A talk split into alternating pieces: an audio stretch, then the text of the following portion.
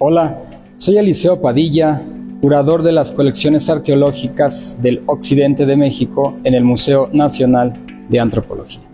En esta ocasión les quiero presentar una singular pieza que procede del sur del estado de Guanajuato, del Valle de Acámbaro, donde entre los años 1945 y 1946 se realizó un gran salvamento por la construcción de la presa Solís, coordinado por Daniel Rubín de la Borbolla. En estas excavaciones se registraron 396 sepulturas con vasijas y figurillas de la cultura chupícuara.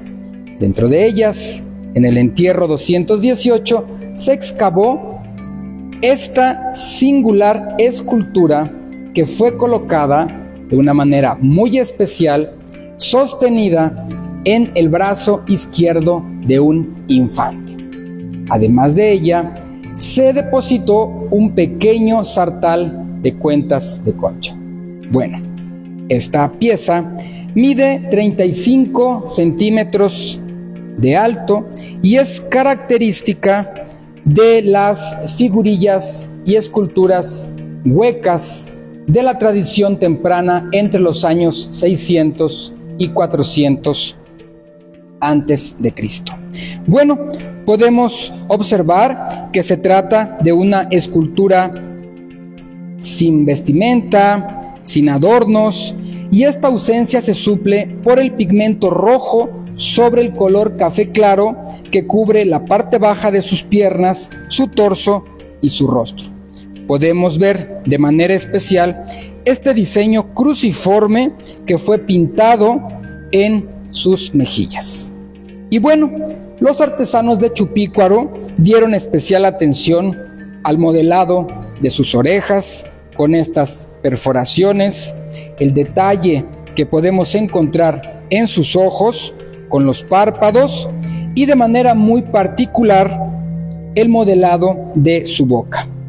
Vemos los labios, los dientes y este orificio que se forma con la abertura de su boca no es casual. Al ser una escultura hueca, necesita un espacio por donde escapar el aire en el momento de la cocción.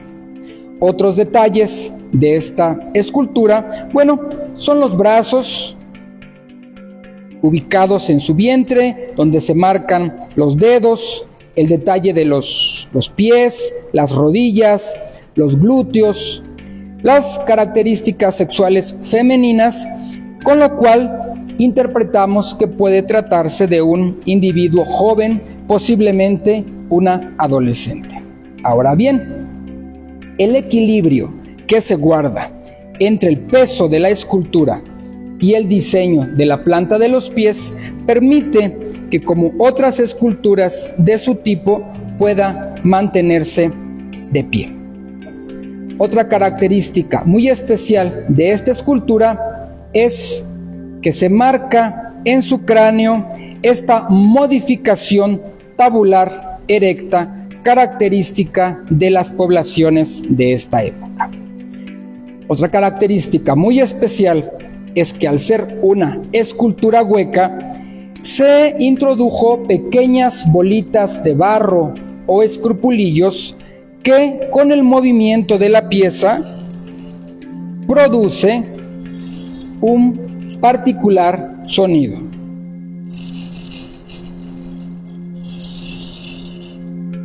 Es muy sugerente que al estar colocado en un entierro infantil pueda interpretarse como un instrumento musical y también características lúdicas en este contexto acompañando al infante. Y bueno, con el depósito de esta escultura en un entierro infantil, podemos hablar del cuidado especial que se tuvo en los entierros infantiles durante esta época. Recordarles que podemos encontrarla en la sección introductoria de la Sala de Occidente del Museo Nacional de Antropología. Gracias.